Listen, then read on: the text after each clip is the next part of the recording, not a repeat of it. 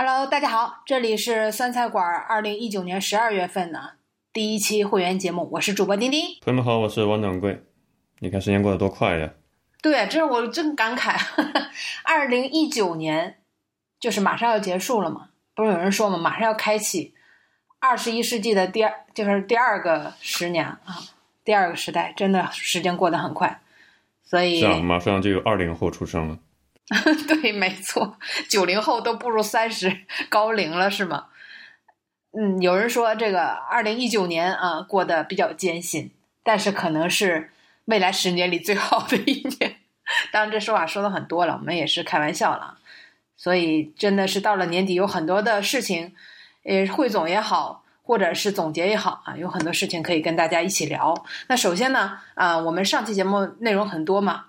非常感谢大家又收到了很多的反馈啊！那么关于学术界这一块啊，我们上周又说了一个啊，就是学术界有这个实名摇役啊来举报这件事儿。那么我们有听众在会员网站留言说，呃，中国学术界啊就是一团糟，一篇一帮拿着国字头的科研所在骗科研经费啊。这他的个人所见哈，他说，但是呢，这次阿里的王坚他说入选了院士，给民企科研开了个好头，民企的科研才是真科研，企业科研就是资本市场。不允许你造假，也不可能造假。民企的科研直接就体现在经济上和实用性上。希望以后越来越多的民企科学家能够进入院士行列，让更多有实力的科学家进入民企。不要认为只有国字头才有出路，给中国科学界创造一个良好的环境啊！那这也提到了，这其实民企一些科研科研所的这个科学家也是能进入院士的。我们以前有有些会员节目就聊到航天事业嘛，举个例子就是马斯克的。SpaceX 为什么商业公司发射火箭，好像发射成本是其他老牌对手的三分之一，所以导致他们这个市场被搅局了嘛？为什么？嗯，之前有报道，西安的一个航空航天研究所的研究员因为不堪收入太低，跳槽到民间的商业公司研究火箭发射，这可能是试图搅局中国的航天科研界吧？因为很多人是被国家养着的嘛。但是民间所谓的商业经济就会更有活力一些。我觉得这种搅局真的很好啊，对吧？这个如果说能够公开搅局的话，那这个才是我们就说这个这不是一一潭死水嘛，对吧？那么呃，我们还有一位听众也谈到了学术造假问题，但他从另外一个角度，我觉得挺有意思的啊。他说：“丁丁，我想跟你说说这个根源的问题。我最近想在美国读个书。”因为要从加州搬到南部的田纳西州，这个州呢对学生的文件要求很多，还需要高中、初中的成绩单，这都是二十多年前的了，我真心觉得很烦人。然后以前那个高中的班主任就很快的帮我找出了高中的成绩，并且打印好，我正巧还有以前高中的成绩单。看了一下，对比一下，是一模一样啊，是没有任何问题的。问题就出在这个初中教务处老师电话里说：“你都毕业那么久了，谁还费劲帮你找啊？你随便填个成绩吧，过来敲章，你不要填太好就行。”我当时就不太想去初中拿了，虽然不太可能会被美国这边查啊，但是我过不了自己那一关，就是随便写一写。虽然我家人如果去学校带点东西塞点钱，估计他们也会帮我找，但明明这是一个学校的责任之一啊，像大学一样明码收费其实更好，但是这种求人的感觉让我觉得有点憋屈。我想，这就是啊，就。他感觉这可能就是学术不严谨造假的这样的一个根源。他说：“我的学校在上海浦东，在网上查相关资料，怎么办出国留学成绩单，充斥着改成绩和不反对造假的言语。”他说：“中国学术造假从根儿上就是这么普遍。”嗯，他说。感觉学校态度嘛，就是无所谓，所以很多年轻人来了美国，就论文早枪手，考试早代考，而且这边呢，就是在美国网上常常看到这种广告，已经出过好几次事儿了。这些学生从心里心眼里觉得就无所谓，被抓到就是运气不好。其实这和某些老师啊对待学术的态度可能是不无关系的。他说我以前还读过新东方，那里的托福老师的态度也是令人咋舌，有些宣传。就是老宣传这个美国人又笨又好骗，鼓励学生随便申请福利，这种观念也造成了留学的年轻人对待学业比较轻浮。哎，掌柜，你也是留学生之一了，你你对这种现象有有感受吗？确实，每个行业都会有想走捷径的人，留学当然也是其中一个行业之一。所以，我想在回国之后好好的聊一下我所看到的一些情况。有还有些言语怎么说呢？说在国外留留学很水的，什么学不到什么东西。我出国之前就听过这样的说法，来了之后发现不是这样子的。我身边有很多很刻苦的人，都是早早的天刚亮就坐公交车去学校学习。我又认识一个同学是学国际关系的，特别特别的用功，我都看都很汗颜。嗯，相比之下，是没有比他更用功的，所以什么人都有。嗯，OK，那么呃，这是关于啊学术这一块儿，我们很多的听众都是留学生，或者说在我国做这个科研工作啊，也欢迎大家积极的跟我们反馈。那么关于啊，就是我们其实呃公开节目有一些反馈，也可以在这里说嘛，就是关于这个呃人力资源这一块儿，他说钉钉听了就是你们的节目，我是他应该是一个 HR，我正在处理跟员工的纠纷。被就是说，在处理的过程当中啊，跟一些员工，他说我是企业跟一些员工在打官司，在法庭上，觉得员工其实真的好弱势啊。他说，像我们节目中举的例子，多数是大厂。和金额比较高的啊，几十万这种，比如说我现在处理的，一共就五万块钱的请求额度。那请问员工请不请律师呢？而且我接触到的几个律师，无一例外都不喜欢接员工这一方的代理。为什么？因为钱少，而且后续签单的可能性几乎没有啊，就是一把生意。如果没有律师，个人就算有一些法律知识，也不足以了解关键点在哪里。我们的一个仲裁法官是有意引导员工说合同没有按时签订的啊，但是员工都没听出来。还有。一个以前的法官跟我讲，只有百分之三十的过往事实可以转化成证据，但在法庭上，不好意思，只看证据啊，所以你你可能就没有找到足够的证据。呃，这个倒是我还知道一个例子啊，就是这个我一个朋友告诉我，他说你就算员工告赢了啊，要求这个公司法人按照这个规定啊判他判罚嘛，规定赔偿员工相应的金额，但是呢，这些公司如果真的是。就是不想给的话，他可以把公司的法人花很少的钱，就去通过中介找一个农村的残疾人，把法人转给这个农村的残疾人，或者像我们当时说三和大神里边那些身份证都卖给谁，去一些公司让他们当法人。法人只有义务，没有什么权利啊！当你去追缴的时候，发现这个法人压根儿就没有偿还能力啊，你也只能不了了之。所以这些法真的是很多。那么说到这儿的时候啊，我这这周我的心情真的是很难受。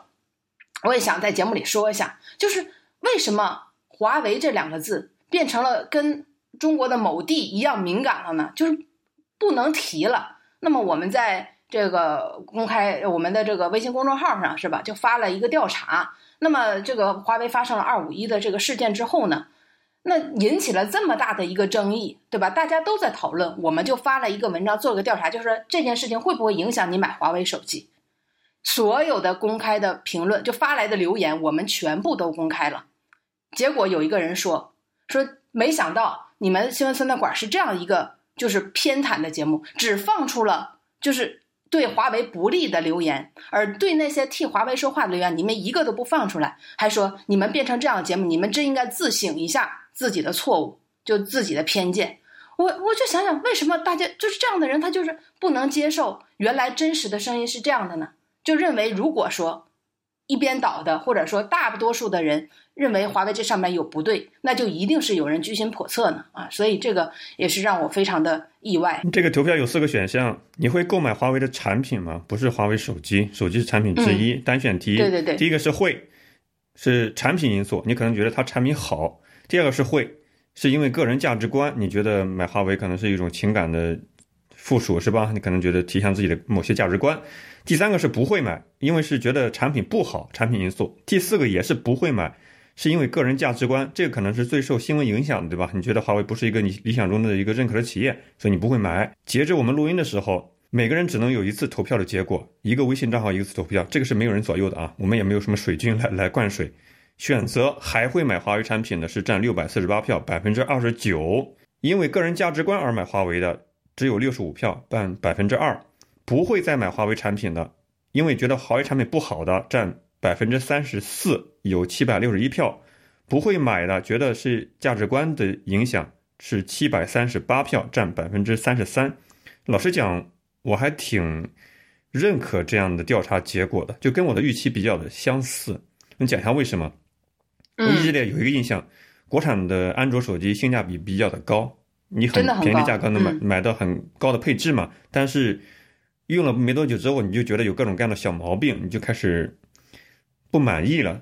就国产的安卓手机的忠诚度、品牌忠诚度是非常低的，它可能会随时就换另外一个阵营，因为会有更好的性价比嘛，更好的宣传噱头。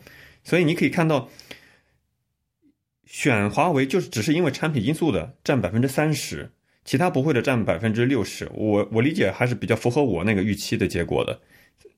我我就想说，我们其实真的是非常的中立的，就是在这个无论是呃这个选项还是最后的留言，我们都没有做任何的引导。但是我看评论里边就有一句说，你们就是希望大家不买华为，然后去吃国外的屎。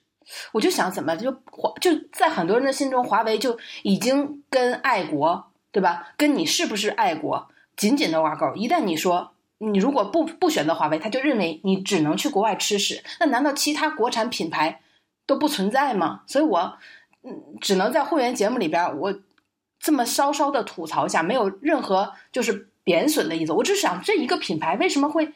就有了这样的一个形象之后，就不容任何人对他有任何的指责呢？啊，这个就只要你指责，就是居心叵测，这让我非常的不解。这到底是他的福还是他的祸呢？所以我们后面也要再说一下跟华为相关的新闻。这有啥大不了的？我是丝毫不觉得这有什么异常，有什么不不解。如果你你问一百个人，一百个人都是同样的声音，我觉得很可怕。那可能是在朝鲜。嗯，没错，这我同意。一百个人中有一两个说出来相反的声音，这不挺正常的吗？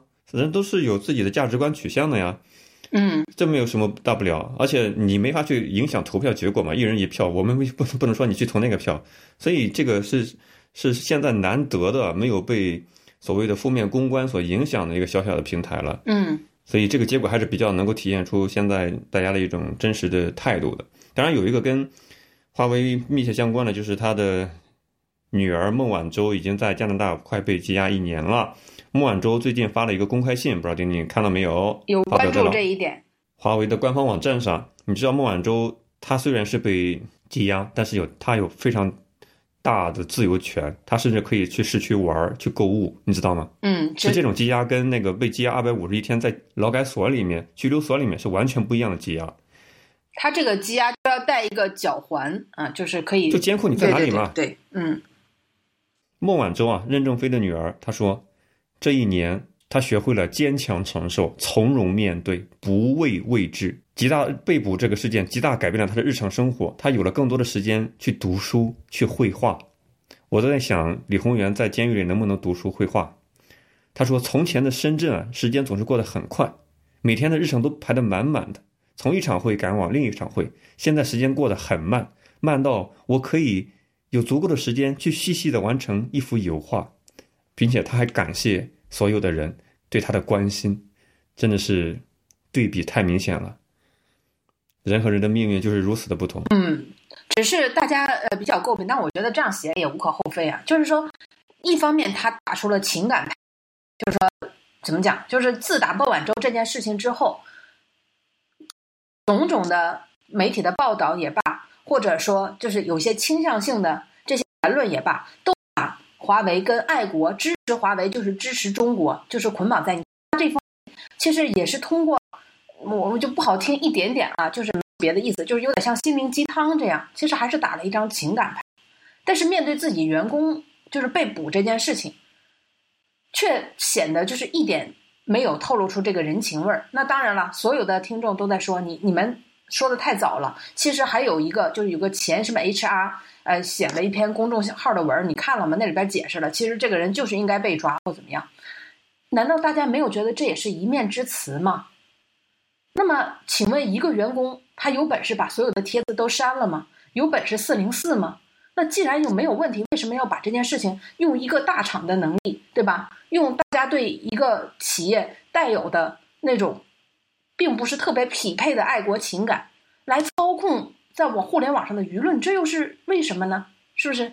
所以我觉得很多事情，大家还是我们没有办法说啊，因为我们不是当事者，很多事情现在也没有搞清楚，现在不便站立场，但是真的是应该客观一点。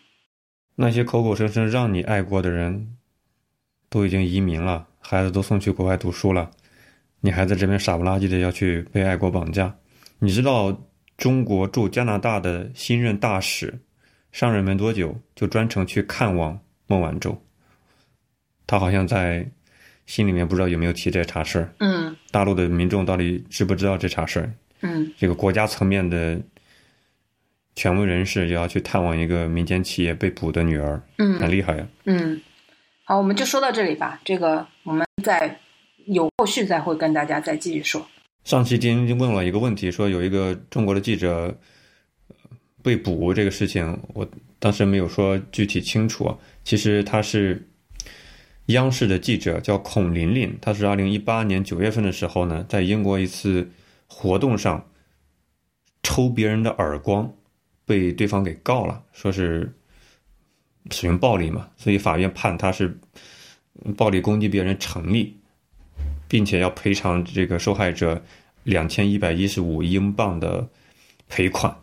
孔琳琳的律师表示说，他不服这个判决，要提起上诉，就这么一个事情，跟大家分享一下。嗯央视的女记者很牛叉，嗯，大家有兴趣的话可以去搜“孔琳琳”这个名字啊。那么到底是因为了什么？为什么她打了别人一个耳光，然后现在又在抗议啊？这些事情在网上都应该能够找得到，如果想知道的话啊，那我们也就是点到为止，提下有这么一回事。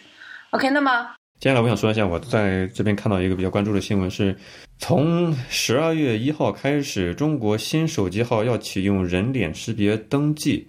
具体来说，就是中国工信部的通知已经开始实施了啊。如果你想要在大陆买一个新的手机号，你不仅要身份证实名认证，你还进行人脸的识别，跟你的生物特征绑定在一起。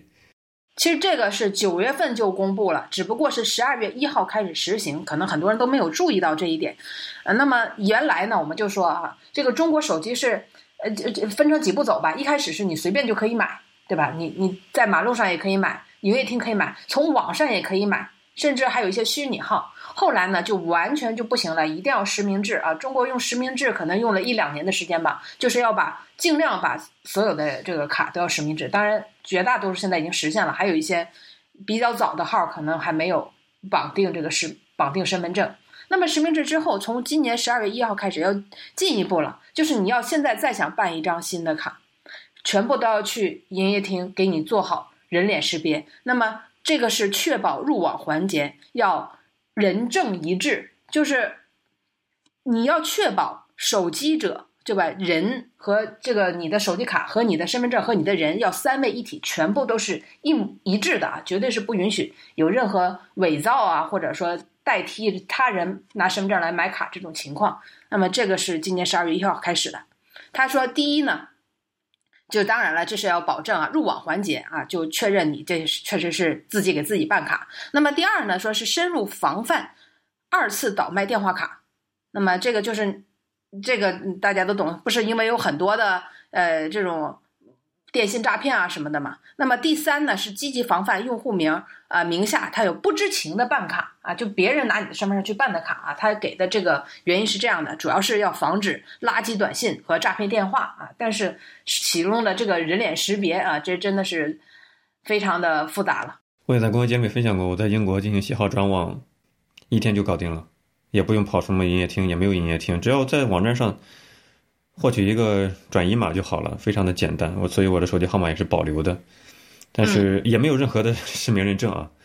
但是在其他地方就不行，因为手机是一个相当于是变相的进行监控的一种手段嘛，所以你在中国大陆任何的互联网服务，你都必须得手机卡进行认证，进行一个变相的实名认证，锁定你是谁，让大家不太敢在网上再去发言了。所以你就要心中有数啊。嗯我们就简短聊一下这个东西之后，再聊一下跟另一个手机验证码相关的一个新闻。最近微信又被一些媒体批评说，微信上有很多的黑产服务，进行一种代收验证码的黑产功能。具体来说呢，是《新京报》的一篇报道说，网网上又不是很多要验证你手机号的真伪嘛，需要输入验证码。那么现在你不需要有真实的手机号，有一些已经接入微信的平台，他们提供代收验证码的服务。用这种服务之后，你就可以进行，比如说薅羊毛啦，进行电信诈骗啦，反正不是你的手机号，他们也通过了手机验证，就这么简单吧。我不知道丁丁，你看这样的消息，你觉得这个这个事情很严重吗？这个早就有啊，好像跟微信有多大关系呢？嗯，这当然是要杜绝了。这个为什么我会关注到这儿呢？是因为我们有一个会员，有个听众，他就说他想注册一个 APP，但是他不想用自己的手机号码，对吧？都有个人隐私的需求。他本来是想去买什么虚拟小号，发现现在虚拟小号也没有了，就是都要实名认证了。所以他就非常的烦恼，就问到底能哪儿能弄到这个只能只要收个验证码就好的手机号码？你看，确实是有有人有这方面的需求，所以呢，我就说现在确实网上有这种黑产呢。不过这当然了，我们也不能说是违法或怎么样，它是一个灰色地带。那么只要在这个微信上啊，这么。就是这最方便嘛，对吧？你不可能去淘宝上搞，淘宝上这个都已经被严令禁止了。不知道为什么微信上还能偷偷的打这种擦边球，然后就能对吧？你你花点钱，直接微信上转给这个人一点钱，他就帮你接收个验证码，哎，就能就给你个手机号码，对吧？这个手机号码当然你不在你手上了，然后他帮你接一个验证码。你再把这验证码输到这个 A P P 上，你等于就注册了吗？你只要在注册那一关收到用这个验证码就可以了，后面又不需要了，对吧？你可以自己用户名和密码另外申请，就提供这样的服务。然后我就非常的好奇了，当然我也看到这个验证码它到底是从哪里弄来的呢？对吧？他为什么手上可以发出这么多验证码呢？一看还真的是。一门大生意，因为现在所有的手机号码都已经是实名认证了。那市场上流出来的那些没有经过实名认证的手机号码是哪里来的呢？一方面是当年还没有实行认证之前的，就已经被那些就是销售商购买自己手里的那些卡，没有经过实名认证就可以使用那些卡啊。当然了，这些卡我觉得到现在为止越卖越少嘛，已经是很有限了。还有两种卡。既然是现在也被发现出来可以用的，就是接收个验证码是没有问题的，所以就被他们大量的采购，然后用来卖给你啊，十块钱就能帮你收一个验证码。那么这个是什么卡呢？叫做物联网卡。第一个叫物联网卡，不知道掌柜你有没有听说过？物联网卡。我们以前会员节目不是聊过嘛？有些物联网卡它是智能嵌入式设备所使用的，所以可能流量会比较开的比较高，所以有人倒卖这种物联网手机卡嘛，告诉你可以对流量畅用嘛。这物联网卡它不是就是卖给个人的，这个物联网卡它是一般是企业采购的，所以就不需要是实名认证，而这个卡呢。又能跟手机号码一样，能能接收验证码，所以就变成了这种帮你接收验证码的一个黑产啊！这个物联网卡的主要是开头是幺零四六四六开头或者幺四七开头的，就是跟手机号码还不太一样。还有一种卡就叫做企业卡，那么这个企业卡呢，就是这个企业啊可以分给自己员工旗下很多的卡，这这个卡呢，像就也不需要实名认证，只是有企业信息，然后就可以申请很多的卡。这些卡也用来实行这种黑产，就是帮你。注册验证码，或者甚至是就直接就卖给你。当然，这个不能打电话啊，也不能呃，就是有流量，只能发短信。那么这个呢，你看，不是也成了一门生意吗？啊，就是有人就用了它去注册，比如有人是注，确实是可能用来什么薅羊毛了，或者注册那些交友平台，对吧？交友平台不想暴露自己的真实情况嘛，真实信息嘛，就用了这种假的号码啊。嗯，不过呢，这个。代收验证码啊，成为了一个生意。但是我看到啊，另外一篇文章，我技术性、技术流的，我真是也也挺感叹的。就是你这个，因为大家手里都实名证，往往就一个号码嘛，你一个号码可能你要不嫌麻烦，就所有的这个 A P P 现在都需要实名注册。你实名注册之后，你以为这个平台你没有在他实名认认认证注册过，为什么他也知道你是什么样的人呢？这个真的是太恐怖了。因为，对吧？这个，比如说，你曾经必须把，淘宝你都要实名认证吧，否则他也不让你买东西。你留了自己很多信息，淘宝对你就进行了大数据的分析。这个大数据的分析包括，对吧？阿里旗下所有的那些 APP，根据你点了什么，爱点什么，在上面停留的时间有多长，点了多少次，频次、时间长度，再加上什么衰减，就。完全你都不用透露出你的性别，也不用透露出你的年龄，他在经过大数据的计算，他们还有一个计算，你知道吗？就是所有这样特征的人，在他们的计算当中，一般是什么性别，一般是什么样的年龄，把你就能估算出百分之九十，你是一个几岁的，在什么地方的，是一个年轻的爸爸还是什么，做什么样的工作，摸索了出来之后，你再登录另外一个 APP，你根本不需要注册，它就能推送，你正好。对吧？之前点过的一个广告了，这个我我可能是第一次知道啊，因为手机你就算不注册，手机有一个固定的代码，就这个码呢就在跟你的手机是绑定在一起的。安卓和这个苹果可能不一样，那么这个安卓呢，它底下这个码叫做就是采集的这个叫设备编码，叫做 IMEI，iPhone 上呢叫 IDFA。就只要你用这个手机上了这个 APP，不管登录不登录，它通过你这个码，那么这就对应到了你的唯一的手机号。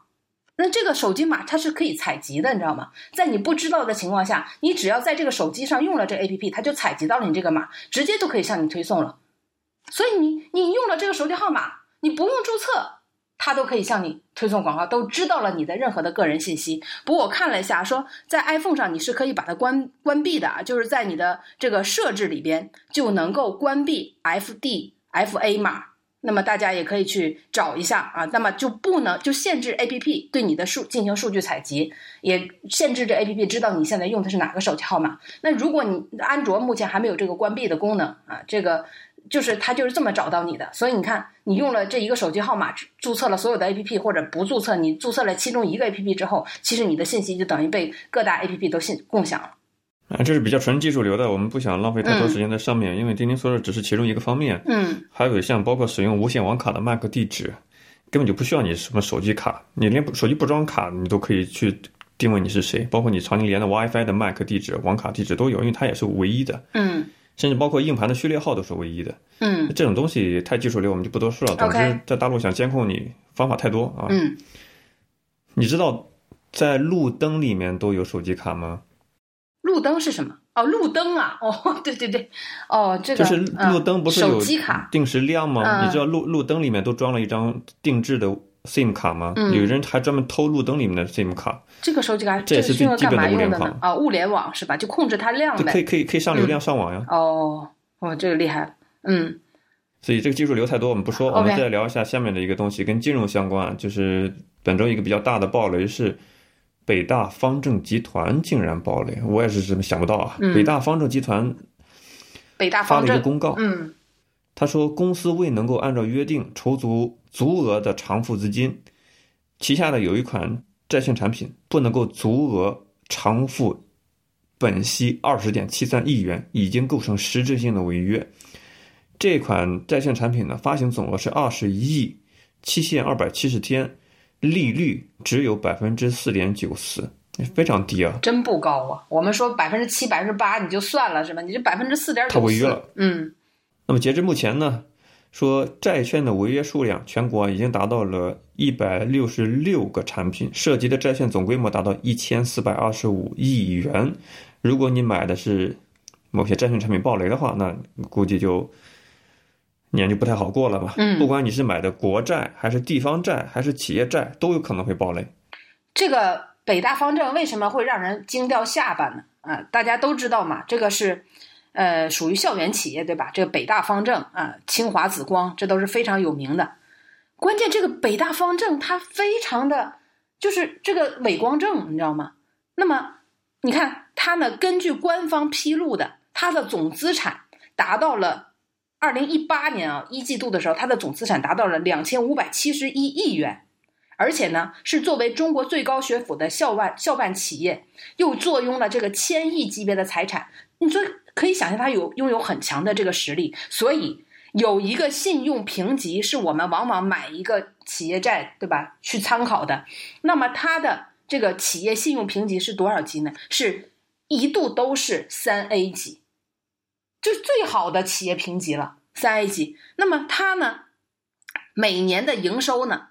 也达到了百亿元，所以你就是你就觉得这个奇怪了，这个怎么连二十亿元的这个账都还不上了呢？完全就预期达不到。一看他竟然已经说是自己的流动资金断裂了，那么就流动资金紧张，所以造成他不能还。一个三 A 级的千亿企业，每年的这个营收都是几百亿，竟然还不上二十亿元的这样的一个企业债券。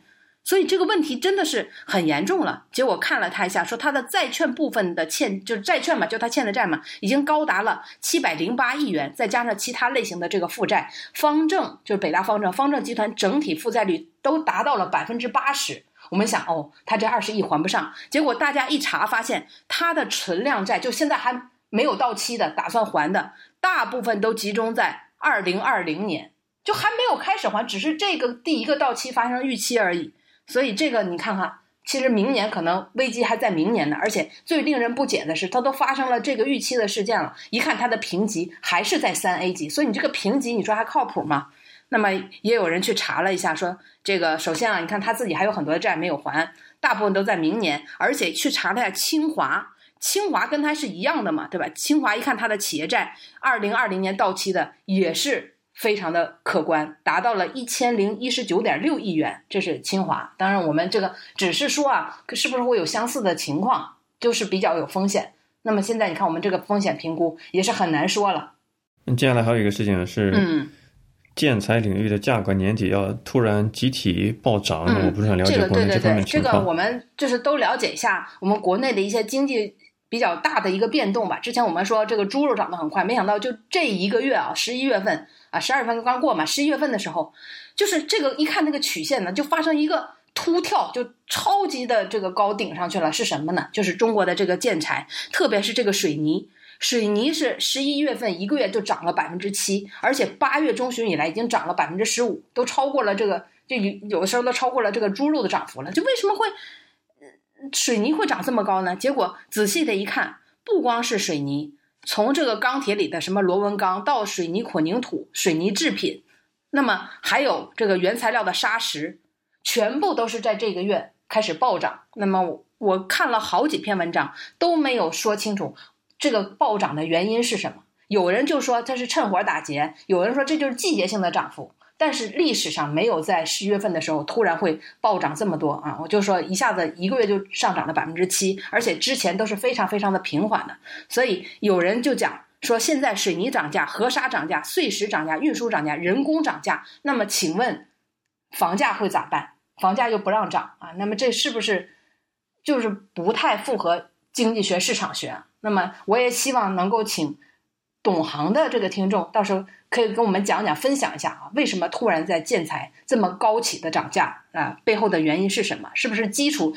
那未来的话，是不是基础建设的价格就要开始暴涨？因为这个成本都在这摆着嘛。接下来还有一个消息呢，我也有关注到，是新的消费税法，据说对白酒的影响比较深。这一周茅台跌了百分之五啊，但是好像税法一出来征修稿之后，又是虚惊一场。白酒真的是一个。受消息影响波动非常大，马上就要春节了，白酒的消费又要猛涨一波。我们先聊一下中国消费税法一个征求意见稿公布了一下，核心受影响的呢是烟草行业卷烟啊。他说，除了要在生产进口环节征税，还要在批发环节征收百分之十一加零点零零五元每支的税，还有金银首饰、钻石、豪华汽车。除了在生产环节加税外，在零售环节再加百分之十的税。所以，如果如果你是买一些享受型的高档消费产品，你所承担的就转嫁给消费者这方面的价格又会再涨一波。我理解是这样子。这消费税，大家是不是还没有就是感觉一下影响到自己的生活呢？其实这个很快可能就影响到了。如果说。就是你是比如说烟民或者你开车对吧？或者女生你要买一些化妆品，你会发现这些东西，包括烟酒对吧？这可能都要涨价。那我们之前了解到的，之前大家都比较熟的什么增值税、企业所得税和个税，这是传统的。那么这个消费税呢，其实不是现在才开始执行，已经执行了几年了。但这个增值这个消费税一直是加在生产环节，就是出厂的时候，这个税向厂家已经收完了。那么这个税其实是个，比如说我我说啊，百分之十。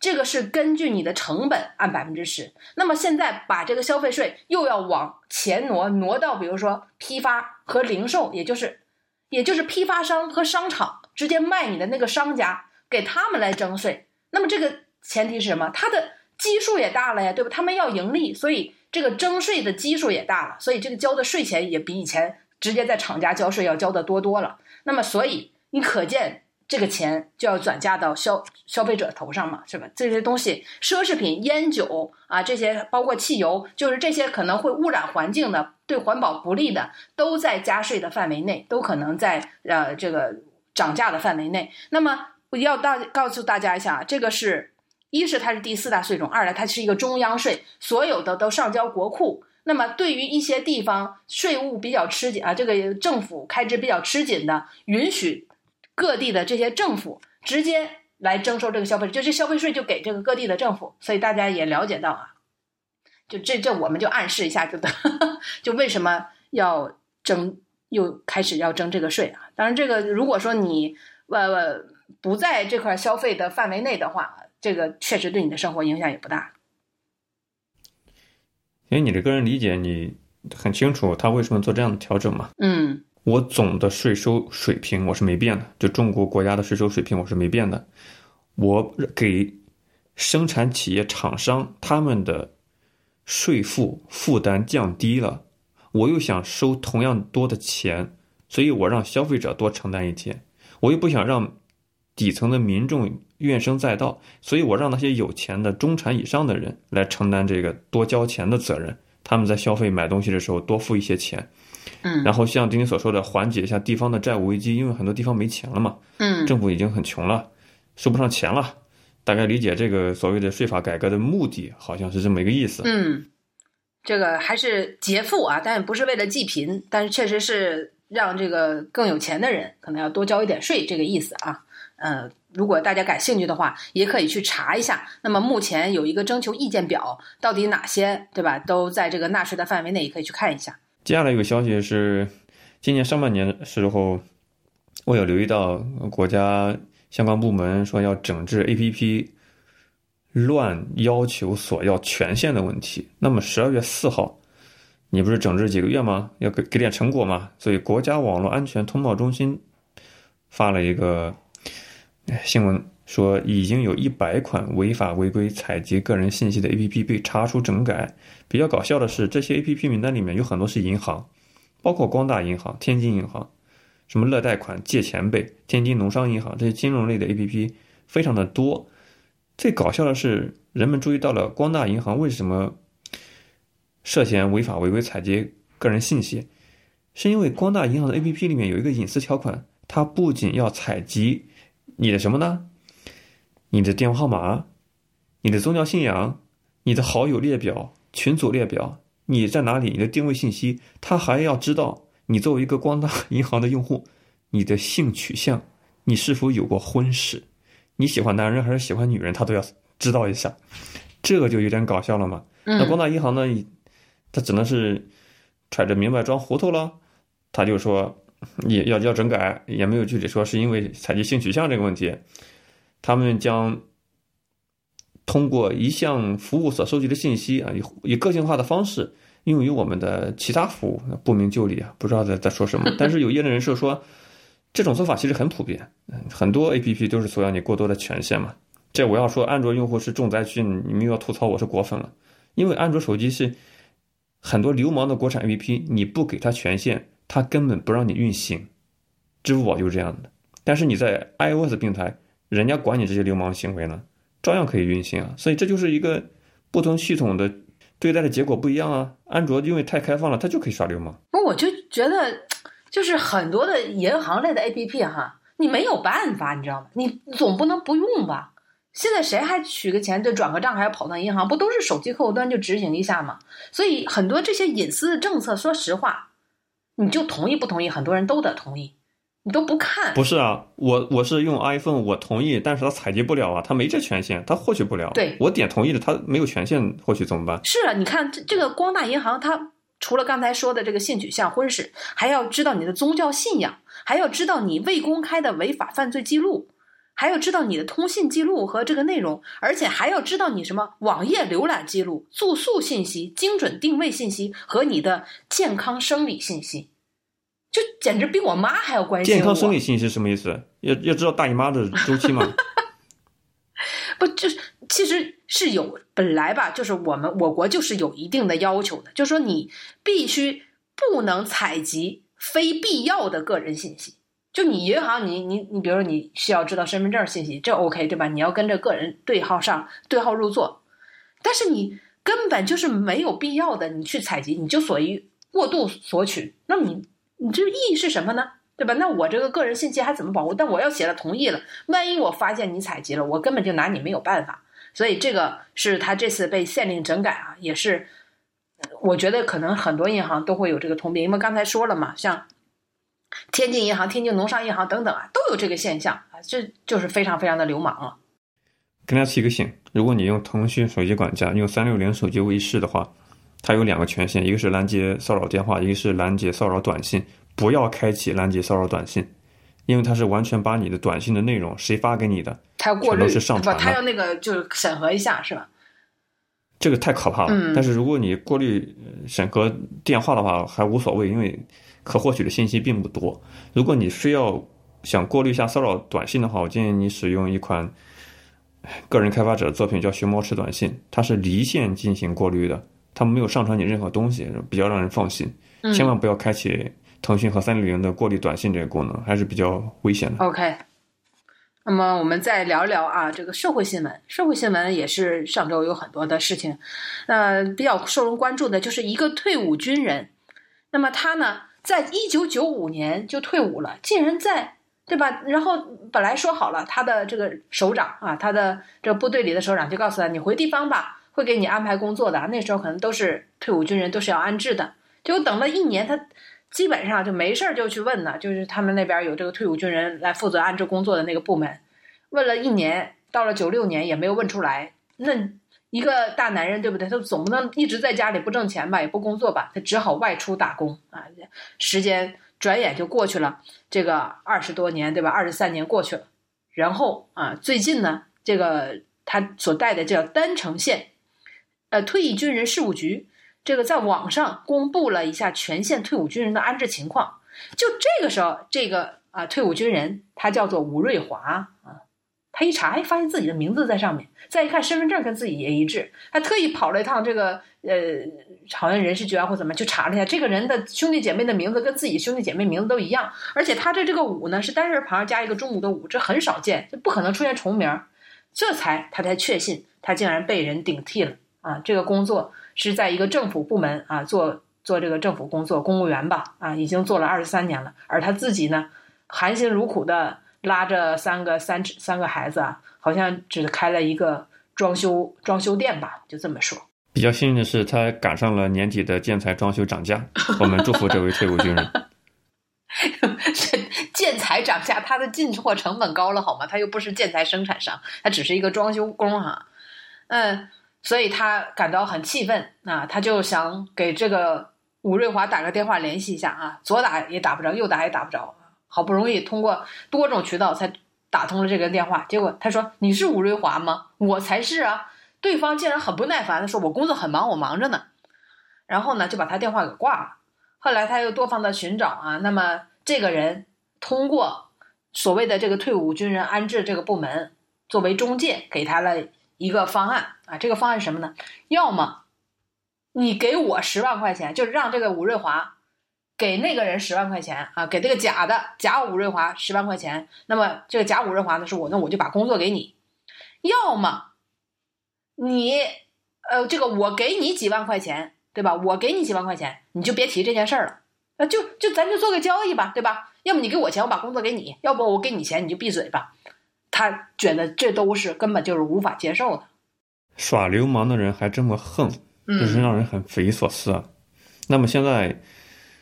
韩城县委已经成立了纪委检察部、退伍军人事务局等部门成立的联合调查组，进行紧张的开展调查工作。冒名顶替者已经停止了工作，并已接受调查，调查结果将及时公布。这是目前的一个情况。不过这件事儿啊，确实非常的匪夷所思了。他去查了一下哈，就是顶替他这个武瑞华，按照顶替他那武瑞华的那个简历来看，他十三岁就入伍了。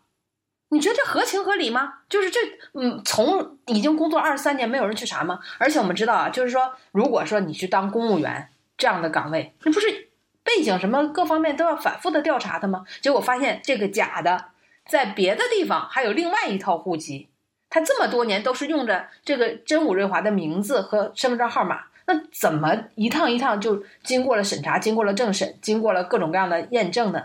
然后去找到了啊，当年这个安置办的人，安置办的人说：“哎呀，你不要怪这个人，就是说这不要怪这个假的，假的他自己也不知道，当年他年纪小得很，对吧？那个时候才就才十几岁或怎么样，就都是他亲戚办的，就是他亲戚好像是。”这中中间有点权利，对吧？就看你看我给就是给你安置了这个工作，也联系不上你，对吧？你也没有手机号码，九六年吧，也没有手机，联系不上你。这个工作这个岗位一直空在那里，也没有人当，索性就把他亲戚拿拿了，浪费也是浪费。你看给出了他这样的说法，这要不是媒体关注啊，你说这个他还能够最后得到什么解决吗？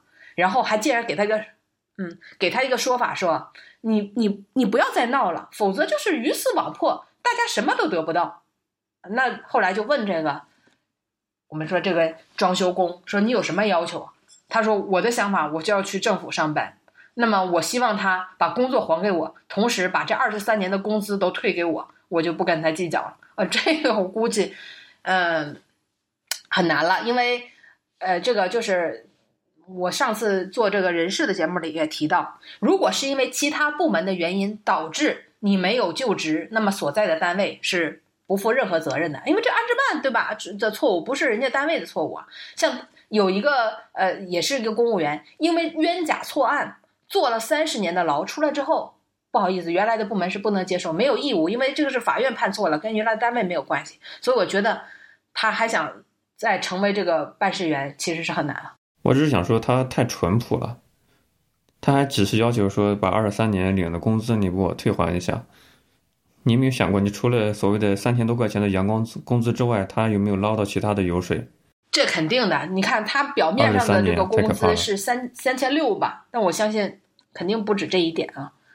嗯，所以这个顶替的事件啊，每次都是因为媒体的曝光出来之后，好像才能够引发大家的关注，最后给一个说法。但是实际上。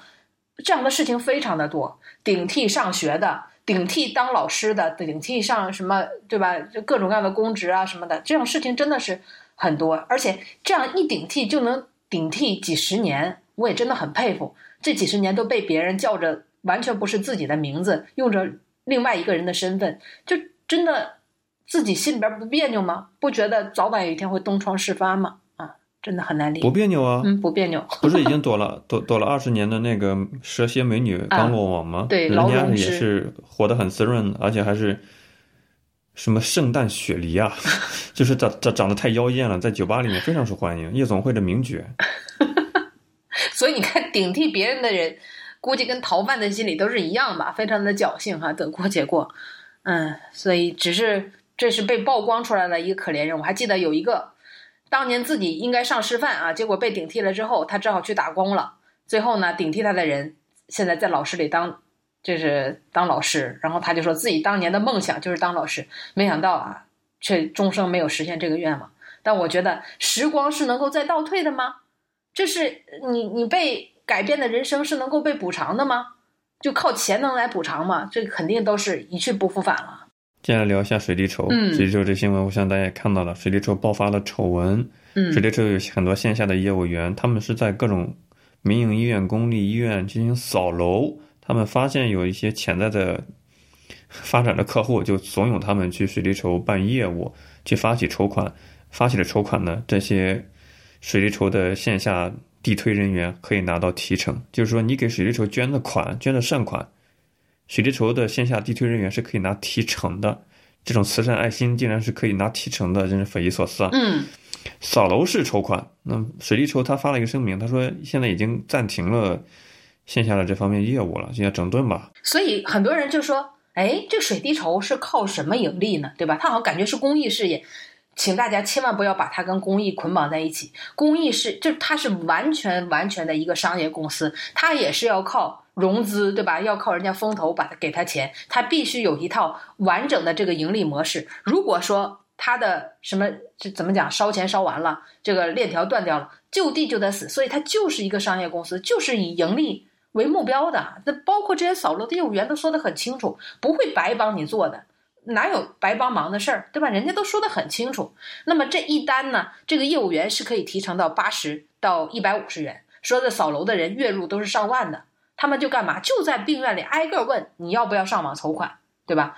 那人家说我我就我要提供给你什么？什么都不用，这个模板都帮你找好了，你就按照我这个模板把你的资料贴进去就行了。他盯着你填，什么家里的情况随便写，根本不审核，一分钟过审，根本就不去查。然后呢，你要筹多少金额随便写，你写二十万好了，写五十万好了，然后干嘛？盯着你发朋友圈，盯着你发微博，就盯着你一定要把这些推广出去发出去。否则他做这件事儿就没有意义。要盯着你，真的有人给你捐这个钱了，这个平台才从中当中来来抽这个成。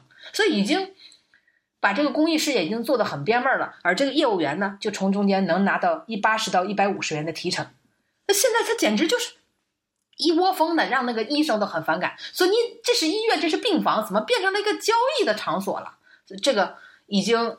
让人感觉到非常的可怕，所以不是经常会查出来说，有的人什么家里有房有车啊，自己的存款一点都不想动，还在什么水滴筹、轻松筹上面在发起，有可能就是被，那我可能说有一部分啊，就是被这些地推的这些人给撺掇的呢，对吧？就哎，你不你不用不用管你家里什么有没有财产，你就写吧，反正能过的啊，让你赶紧发朋友圈，朋友来捐助你，所以这个真的是发的是，我觉得。这个你发的这个财呀，都是沾着血的。那我想的角度不是这样子，我有在怀疑，像这种机构为什么会出现这种大面积的负面攻击？你想，他这个业务模式是很危险的，他动了很多人的利益。一方面，水滴筹是一个全国算是流量比较大的一个这方面业务的行业领军者了，第二名可能会不愿意干，所以有有可能是竞争对手想搞他事儿，是吧？有一种，这是一种情况。第二种情况是，你用民间的力量解决民间的问题是很好，但是官方组织是很不开心的。如果所有的人捐款都不走红十字会的话，红十字会是非常难看的，懂这意思吧？所以就好像是，如果民间借贷 P2P 太兴盛太好的话，银行是不愿意干的，在抢他奶酪。所以我就在想，如果这个事情不是所谓的良心的记者去去勾出来，那可能的就。来源方一个是经他竞争对手，另一个就是动了奶酪的官方组织，想想搞他一把事儿。我比较腹黑啊，但我觉得这样真的就是就这样真的很好啊！你说这个市场如果没有竞争，根本就没有人监管。就刚才咱们开头说到那个华为，说请问企业呃媒体什么的能到华为的内部去监管它，对吧？去报道它吗？不能啊。那么如果说没有这些，咱就说恶性竞争也好，或者说这有些腹黑的，对吧？想看着他出丑，故意黑他也好，又怎么能去有起到监管的作用呢？那你黑我，我也黑你，这样这个市场就靠着这种互黑的形式，我觉得才能够，对吧？有一些监管作用，否则谁去管？你怎么管这么细？要不是竞争的对手去派了记者去调查你，请问有监管部门会去这样去暗访去调查吗？那不就纵容这些吗？我给你讲一个后黑的例子，你知道当年谷歌被迫撤出中国，有有民间传言是百度每天都刻一张光盘给工信部举报，他汇总了在谷歌上搜到的。你看，这谷歌呈现了一些政治敏感的信息，没有没有过滤，每天都要去黑他一下。你觉得这种黑好吗？不，我就觉得吧。这个这种黑，那就说明谷歌不行。你每天刻两张光盘搜百度，那百度的黑料还少吗？都不用你专门派个人，那么每天那个你就你就看网上互联网上普通的网民报的这个网这个百度的黑料，那都足够多了。我觉得谷歌之所以被赶走，这不符合外企的价值观呀。你如谷被谷歌把谷歌赶走，主要还是上面不想让他在这儿待了，早就看他不顺眼，他不听话。你真的是被百度搞走的吗？我倒不相信啊。那这跟我们说的这个“狗咬狗，一嘴毛”啊，就是又是另外一回事。嗯，只是开玩笑而已，大家都心知心里有数。我是嗯，对这类，你看民间的力量，就商业是比较有效率的嘛，会把事情做得特别的好。但是会让很多人不开心，你就你会看到很多，比如说之前那个 P to P 打车，对吧？打车就会出租车行业不开心，动了地方政府的一些利益机构的奶酪，就要去整改 P P to P，整改出租车，就很多民间的资本运作最有效率的呈现的方案，都会被那些迂腐的、臃肿的、固有的利益集团、政府的机构要打压一下。我是对这种是喜闻乐见了啊，这这样太多了，所以我难免腹黑。嗯我也没有说具体的证据。不过我觉得到底是谁谁在搞他？嗯，如果不是互相这么互相搞，早晚死的更惨。这就不是说你道个歉就完事儿了，估计直接就被取缔了。现在呢，嗯给你纠正纠正，这个东西可能还能用，否则的话，你就像共享单车一样，彻底直接倒地就死了。那真的想骑个车，可能还没有了。那你这个就本来大家真的有一些需要的，通过这种方式可能筹到款了，你直接最后一下死了，反而这个渠道都没有，你难道去找红十字会给你捐款吗？不是之前我们是因为极度不信任红十字会，所以用民间的借款，呃，筹款做慈善。那么政府是有规定的呀，禁止民间进行形式红十字会的规定。因为比如说我们三馆之前也搞慈善捐款，就很小心翼翼，就感觉都可能会犯法，你懂我意思吧？对对对对，那现在水滴筹他已经名誉损失了，名誉扫地了，可能就愿意给他捐款的人会更少了。那些真正有需求的人，也更雪上加霜了，也不是什么好事。其实我跟你说，你觉得大多数的人是谁给他捐的款？哎呀，都是亲友嘛！你发在朋友圈里边，曾经的同事、曾经的同学，就是你本来不还开不好意思开口让人家给你点钱，你通过这种方式，就是你，所以你这青龙头，就是让你通过这种方式把你亲友的钱，哎，这这个可能说的有点不好听。我不太相信亲嗯友会直接给你钱，不会再走这个方式，然后再拿让人拿拿提成，这有点搞笑了。嗯又想起我们以前采访那嘉宾小刀嘛，嗯，他在荔枝上告诉自己的听众不要给我荔枝上打赏捐款，为什么？因为荔枝你给荔枝主播打赏一块钱，荔枝抽成五毛钱，百分之五十的分成。小刀非常生气，这就是 这，你你还不如不要给我捐钱，我就是不想让荔枝赚这个钱，就这样子。OK，呃，这个是青龙筹啊。那么最后还想跟大家说一件事儿，就是我们之前上上期节目提到了一个，就是因为到冬天了嘛，呃，河北全省都在严严防死守烧散煤，一定要大家啊烧这个农村烧这个清洁煤。那么这个清洁煤烧了什么情况呢？现在曝光出来啊，当然这个是像人民网啊、新华社啊都已经报了。就是多名的河北的村民因为烧这个清洁煤取暖而导致了中毒死亡，这真的是非常的非常惨了。这件事情，你看啊，就河北唐山市有一个多月的时间里，连续出现了六位村民因为一氧化碳中毒身亡了。而从十一月二十三号开始，河北的沧州中医中西医结合医院已经收治了六十多例一氧化碳中毒的这个患者，比往年都有所增长。那么我也看了一个采访。就是，哎，这个妈妈哭的不得了，她的孩子初二，写完作业困了，说家里冷，他妈烧了个清洁煤就让他睡了，结果第二天早上叫他起床的时候，发现已经口吐白沫，中一氧化碳中毒已经死了。就他们烧的都是这个清洁煤啊，通过这个视频我也看了一下，就我们平时烧的那个散煤啊，就是蜂窝煤嘛，中间一个洞一个洞的，而这清洁煤有的像铅球，就是一个球，实心的，实撑撑、实登登的这么一个球，这就是清洁煤。那么这个，他们说，就这个妈妈就说，没有人，任何人一个人告诉我，烧清洁煤跟烧这个散煤有啥区别？我不知道啥事，就按照原来那么烧嘛。那么这个清洁煤有的这个很多的村民就说，发现烧不透，就是以前这个散煤它中间不都是孔吗？一烧就烧透了。但这个清洁煤呢，它可能实心儿的，就导致它一是不好着，二来呢没有烟儿嘛，就烧不透。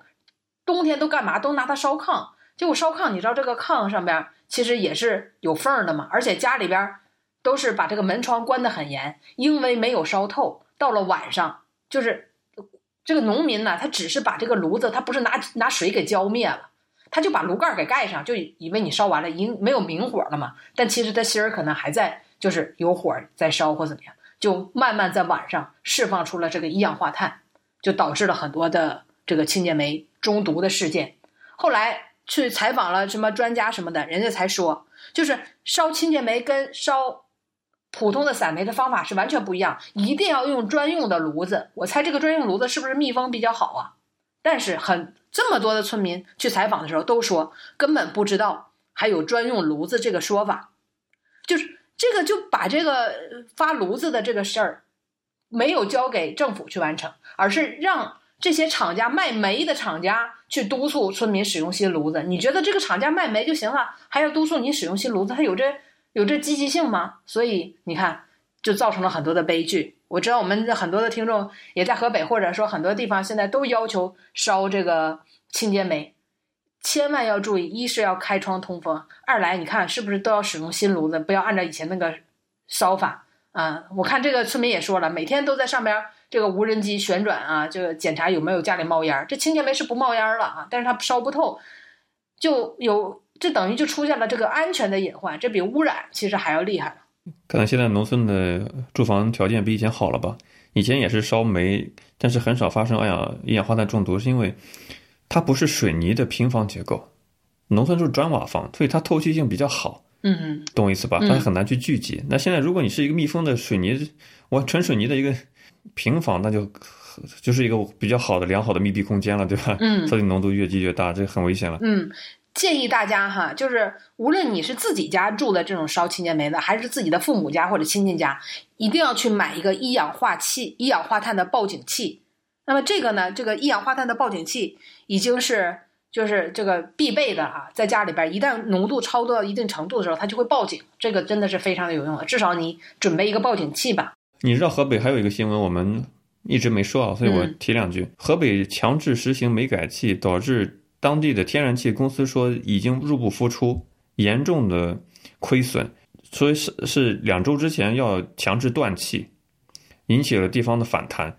最后河北市呃市政府当地政府介入，好像可能要一些财政拨款补偿吧，所以才让他继续使用天然气。当地的天然气公司觉得自己已经嗯承受不起了，所以他可能就是政府一拍板决定强制实行，也没有考虑到后续能不能良性的运转就。出现很多幺蛾子掉链子的事情。其实为了普及啊，其实政府是做了很多事儿，又给补贴啦，又干嘛的？就农民的这个清洁煤是比散煤还要便宜了。但是得把工作做到位，是不是？你说说好了一户一炉，结果嗯根本农民都不知道还要用新炉子这件事儿。就是你这就等于工作做了一半儿，那后面出来这么严重，谁去负这个责任呢？烧清洁煤死死了，你去你说去找清洁煤公司去赔偿吗？对吧？大家把那个清洁煤烧完了拿出来，还有很多地方是黑的，那就没烧透嘛。所以这个，我觉得总要有人为这件事情负责吧。